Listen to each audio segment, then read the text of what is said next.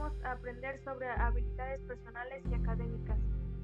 Las habilidades personales se refiere a todo tipo de herramientas o recursos que pueden ser mentales, externos, entre otros, que la persona puede usar para su utilidad, para responder los distintos tipos de situaciones o problemas que se le presentan día con día.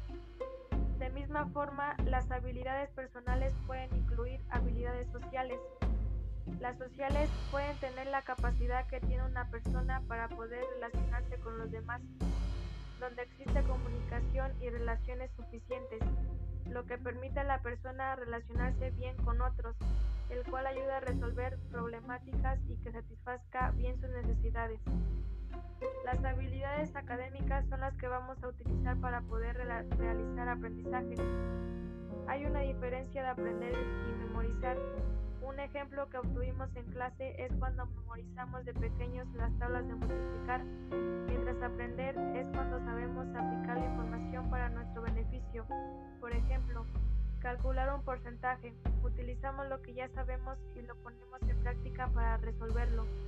Cuando aprendemos adquirimos conocimientos, prácticas, hábitos o valores donde ayuda a cambiar nuestra forma de pensar o conducta con el fin de adaptarnos mejor al entorno. Cuando realizamos un buen aprendizaje es necesario tener buenas habilidades académicas que abarcan desde la planificación del tiempo disponible para estudiar y hacer las tareas y trabajos, la organización de un horario y las técnicas de estudio que uno emplee. Cuando hablamos de temas ya vistos como la asertividad, no es necesario memorizar la definición, como bien ya sabemos que es cuando haces valer tus derechos pero respetando los derechos de los demás lo más importante es aplicar lo aprendido, por ejemplo, identificando nuestro nivel de autoestima y cómo mejorarlo. Así como también debemos de identificar el vocabulario o las situaciones. Eso lleva a la adaptabilidad, que es la capacidad de ser flexible y responder adecuadamente a las exigencias o cambios que se presentan en el medio. Debemos de confiar en nosotros mismos, para utilizar las situaciones y poder adaptarnos a lo que se nos presenta.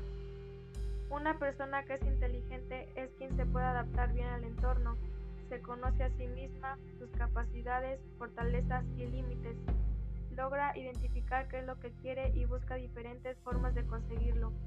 Hay una frase de Albert Einstein, todo el mundo es un genio, pero si juzgas a un pez por su habilidad para escalar un árbol, el pez pensará durante toda su vida que es estúpido. Por eso confiemos en nosotros mismos, en nuestras posibilidades y busquemos nuestras habilidades. Todos las tenemos. Es por eso que existen las ocho inteligencias múltiples, según Harner, el cual identifica habilidades y destrezas que pueden tener las personas. Todos contamos con estas habilidades, pero hay algunos que tienen un mayor desarrollo y otros un menor desarrollo ya sea por la experiencia, por el aprendizaje ya desarrollado o por la genética, las cuales son inteligencia interpersonal. Nos de la capacidad de una persona para comprender a otras con las que se relaciona, comunicarse con ellas e interactuar. Por ejemplo, cuando vamos a hacer un trabajo en equipo debemos de interactuar con los otros para coordinar los trabajos e ideas. En el ámbito profesionista los políticos interactúan con la sociedad y los maestros con los alumnos.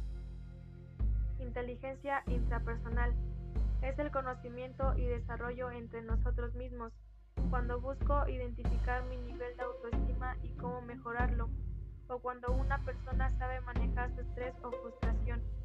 El tipo de profesiones que aplica esta inteligencia son los psicólogos, porque deben de comprenderse a sí mismos para comprender después a los demás también los sacerdotes o personas que practican yoga. La inteligencia naturalista es la que se refiere hacia el medio ambiente, por ejemplo, cuando reciclo la basura, cuidar a los animales. Las profesiones pueden ser los biólogos, antropólogos, veterinarios, médicos, granjeros, etc. La inteligencia corporal, también llamada sinestésica o kinestésica, se refiere a las habilidades motrices de movimiento, por eso la motricidad puede ser fina o gruesa. La motricidad gruesa es un nivel de exigencia donde hacen mayor fuerza, como podría ser los futbolistas, bailarines, atletas o actores. Y la motricidad fina es la capacidad de utilizar sus movimientos para tener una buena precisión, como dibujar, recortar, colorear, pegar, coser, bordar, etc. Las profesiones de motricidad fina pueden ser escritores, diseño gráfico, dentistas, etc. Inteligencia musical o auditiva. Es la capacidad de discriminar con facilidad los sonidos y pueden percibir melodías y ritmos en los sonidos que escuchan. También cuando alguien está aprendiendo a hablar un idioma, por ejemplo, identificar palabras similares pero con significados diferentes. Un mecánico necesita esta inteligencia, así identifica los sonidos de los motores. Inteligencia lógico-matemática. Forma parte de nuestra manera de comprender, entender, manipular y usar la lógica, los números y el razonamiento para comprender. Un ejemplo es cuando hacemos una actividad para un presupuesto o saber repartir el salario. Las diferentes profesiones pueden ser científicos, matemáticos, contadores, ingenieros, etc. La inteligencia espacial consiste en la capacidad de imaginar, visualizar y distinguir entre distintos objetos de dos o tres dimensiones. Por ejemplo, cuando nos ubicamos en las calles, ¿por dónde vamos a ir? ¿A qué dirección vamos? Las profesiones son los escultores, pintores, cartográficos, etc. Por último, inteligencia lingüística o verbal. Es cuando usamos adecuadamente del vocabulario. Por ejemplo, cuando realizo una escritura de un ensayo, comprendo un texto, sigo instrucciones. Algunas profesiones son los periodistas, poetas, novelistas, etc. Esto me lleva a que debo de confiar en mí misma, esforzarme para lograr lo que me proponga y si no puedo intentar hasta lograrlo. Debo tener sueños, metas para inspirarme a ser una buena persona cada día.